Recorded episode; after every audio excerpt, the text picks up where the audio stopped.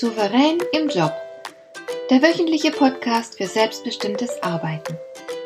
Ich heiße Marion Lemper-Püchlau und in meiner Sendung geht es um mehr Souveränität am Arbeitsplatz. Du erfährst, wie du immer ein wenig über den Dingen stehst. So kannst du deine Ziele erreichen, du bewahrst dir deine Selbstachtung und du ziehst mehr Befriedigung aus deiner Arbeit, obwohl all dem häufig so viel entgegensteht. Finde heraus, wie dir die Arbeit jeden Tag Freude macht.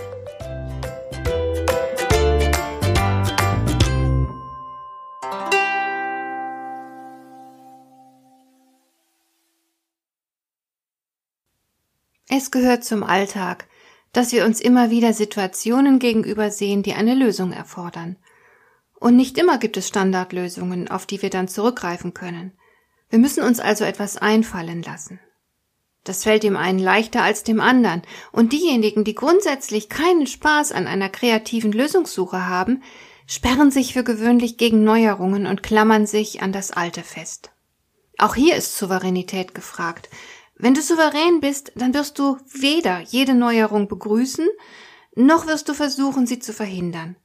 Ich habe wieder und wieder erlebt, dass beispielsweise neue Führungskräfte gleich alles Mögliche ändern wollten.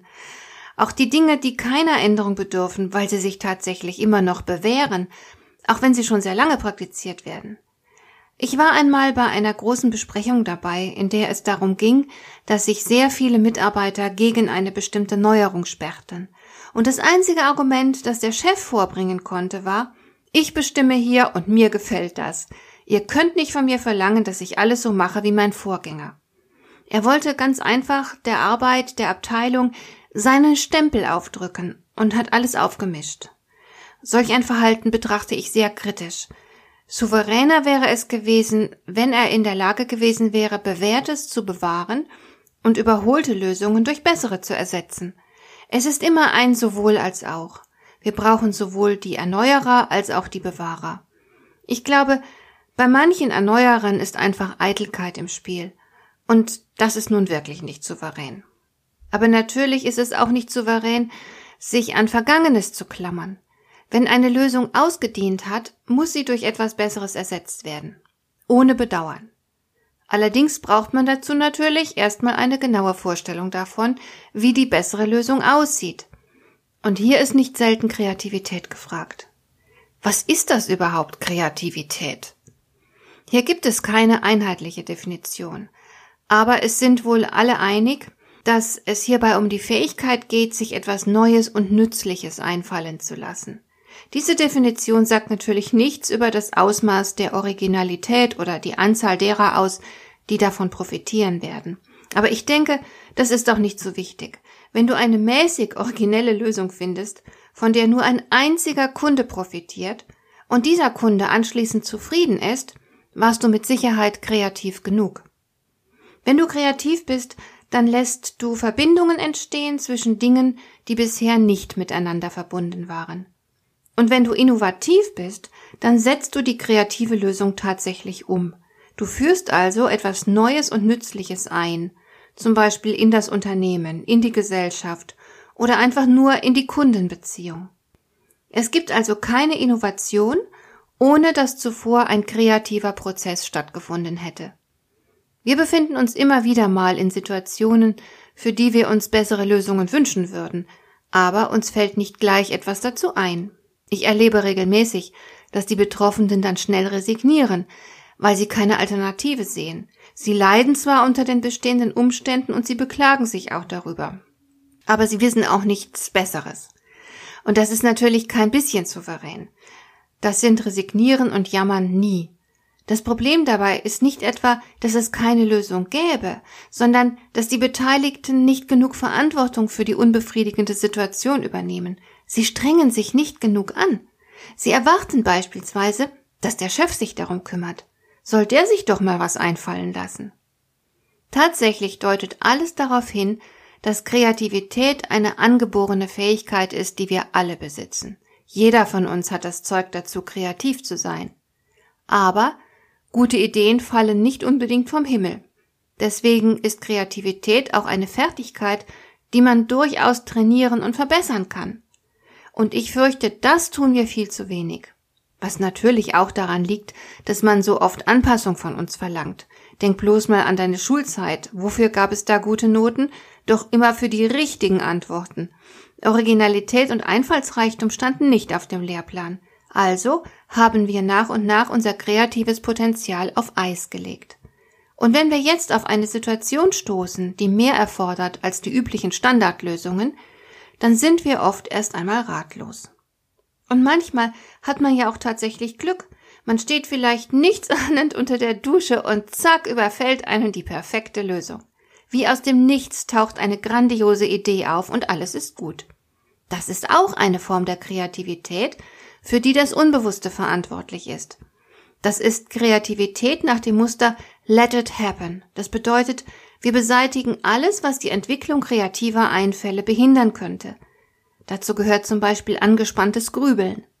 Unter der Dusche ist man ja für gewöhnlich entspannt und damit werden Geistesblitze begünstigt. Solche Geistesblitze sind natürlich ein Segen. Allerdings würde ich mich nicht auf Geistesblitze verlassen wollen, denn man kann sie eben nicht systematisch herbeiführen. Sie passieren wirklich überfallartig und mitunter hat man gar nicht das Gefühl, selbst draufgekommen zu sein. Deswegen bin ich doch sehr dafür, dass wir unser kreatives Potenzial gezielt verbessern und dann in der Lage sind, sozusagen auf Knopfdruck neue Ideen zu produzieren. Das wäre souverän. Auf Geistesblitze warten zu wollen hingegen wohl eher nicht. Die produktive Arbeit des Gehirns gezielt zu unterstützen, wäre eine Vorgehensweise nach dem Prinzip Make it happen im Gegensatz zum Let it happen. Letzten Endes ist beides gut und nützlich. Es gibt eine Art Kontinuum zwischen absoluter Spontanität und überfallartiger Kreativität auf der einen Seite und bewusster, beabsichtigter Kreativität auf der anderen. Jetzt fragt sich nur, wie du die bewusste und beabsichtigte Kreativität erzeugen kannst.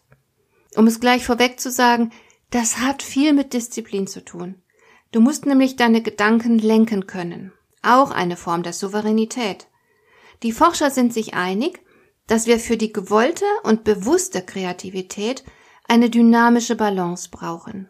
Wir müssen zu divergentem und konvergentem Denken in der Lage sein. Beide Denkarten müssen sauber voneinander getrennt werden. Hier ist also tatsächlich Disziplin gefragt. Systematisches, kreatives Denken besteht immer aus diesen zwei unterschiedlichen Denkphasen und sie müssen immer getrennt voneinander ablaufen. Was genau ist jetzt damit gemeint? Zu Beginn des kreativen Prozesses geht es ja erst einmal darum, Ideen zu produzieren. Divergentes Denken meint also eine breit gefächerte Suche nach vielen neuen und unterschiedlichen Alternativen. Manchmal geht es dabei ganz schnell sofort um die Suche nach möglichen Lösungen, aber ich warne davor, zu schnell zur Lösungssuche überzugehen. Denn ich habe nicht selten erlebt, dass das Problem gar nicht sauber definiert war. Und die Beteiligten wussten deshalb auch gar nicht so ganz genau, woran sie eine gute Lösung überhaupt erkennen würden. Zu Beginn des divergenten Denkens könnte also zum Beispiel auch die Problemformulierung im Vordergrund stehen. Oder die Frage, welche Informationen man berücksichtigen sollte und so weiter. In der Phase divergenten Denkens ist der Fokus ganz weit gestellt. Man hängt nicht beim scheinbar Selbstverständlichen oder Altvertrauten fest, sondern lässt sich auf Unbekanntes ein. Es geht ums Entdecken. Dazu gehört unbedingt auch, dass die Lösungsideen nicht streng analytisch oder Schritt für Schritt hergeleitet werden. Im kreativen Prozess geht es vielmehr um eine Art von Neuheit, die eben nicht durch eine rein logische Betrachtung erzielt werden kann. Man schaut sich um, man reißt die Augen ganz weit auf, um möglichst viel Brauchbares finden zu können. Und dabei sind auch wilde und irrational erscheinende Ideen nützlich. Ich habe in der Literatur ein schönes Beispiel dafür gefunden. Und zwar sucht ein Team nach einer Möglichkeit, Meetings entspannter und in einer offeneren Atmosphäre abzuhalten. Eine wilde Idee dazu wäre, wir geben vor jedem Meeting Drogen aus. Dann sind alle entspannter und auch enthemmter. Dann kommt endlich was in Bewegung bei uns. Daraus könnte werden, wir essen was zusammen, zum Beispiel Schokolade. Das entspannt auch. Und aus dieser Idee könnte werden, Wir brauchen uns ja auch nicht unbedingt was in den Mund zu stecken. Wir könnten auch etwas gemeinsam tun, das auflockert und entspannt, vielleicht einige Minuten lang ein lustiges Spiel spielen und so weiter. Bei der Ideensuche sollte unbedingt auch intuitiv und rein assoziativ gearbeitet werden. Hierbei wird allerdings alles zugelassen, was einem einfällt. Also wirklich alles. In der Phase des divergenten Denkens wird deshalb jede Menge Unbrauchbares zusammengetragen. Das lässt sich nicht vermeiden, wenn man zu originellen oder gar genialen Ideen kommen will. Aber das eine oder andere wird fast immer darunter sein, das wirklich weiterhilft. Wenn die Suche stockt, weil man genug zusammengetragen hat und einem nicht mehr viel einfällt, dann ist es Zeit umzuschalten auf das sogenannte konvergente Denken. Damit ist eine fokussierte, positive und bejahende Prüfung und Bewertung der zusammengetragenen Alternativen gemeint. Durch das divergente Denken, bei dem alles zugelassen ist, was einem nur einfällt, gelangt man zu einer schönen Sammlung unterschiedlichster Ideen. Und jetzt in der nächsten Phase der kreativen Lösungsfindung wird eben diese Sammlung gesichtet. Jetzt ist der Fokus eng gestellt, im Gegensatz zu vorher. Man nimmt sich Idee für Idee vor und prüft sie sehr genau. Ist die Lösung praktisch durchführbar? Stiftet sie den gewünschten Nutzen? Wie teuer ist sie? Wie leicht lässt sie sich umsetzen und so weiter? Mit dem konvergenten Denken werden die interessanten Aspekte der gesammelten neuen Ideen herausgefiltert. Und das ist gar nicht so einfach. Denn allzu schnell denkt man, ja, aber. Ich sprach vorhin davon, dass die Prüfung der Ideen auf einer positiven und bejahenden Haltung passieren muss. Den meisten ist nicht bewusst, dass kaum eine Idee von Anfang an perfekt ist.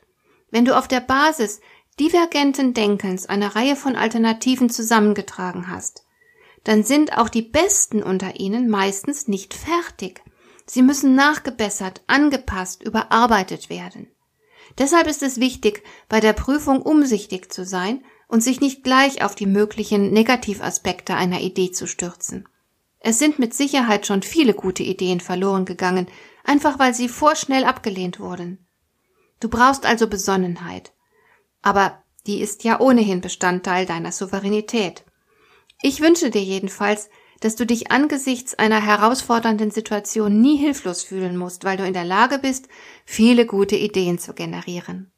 Und wenn du mal Unterstützung bei der Suche nach einer guten Lösung brauchst, dann vereinbare doch einfach einen kostenlosen Gesprächstermin mit mir. In den Show Notes findest du den Link zu meinem Kalender, wo du dir einen Termin aussuchen und buchen kannst. Dir gefällt dieser Podcast? Dann bewerte ihn doch mit einer Sternebewertung und Rezension in iTunes. Das hilft einerseits, diese Sendung noch weiter zu verbessern und andererseits, sie für andere Interessierte noch sichtbarer zu machen. Besuche auch meine Webseite lemper-büchlau.com. Dort findest du ein paar nützliche und kostenlose Downloads, die dir weitere Anregungen für deine Arbeit liefern. Das war die heutige Ausgabe von Souverän im Job. Schön, dass du zugehört hast. Ich wünsche dir viel Spaß und Erfolg bei der Gestaltung deiner Arbeit.